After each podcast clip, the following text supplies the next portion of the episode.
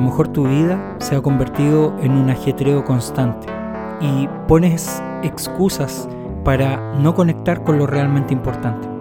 Por eso, este año te traigo Biblia diaria, donde vamos a poder conectar con la palabra de Dios. No vamos a estudiar la Biblia, no vamos a analizar la Biblia, solo vamos a estar conectados algunos minutos para poder leer y conectar con lo que el Espíritu Santo nos quiere decir durante esa sección diaria, durante todo este año.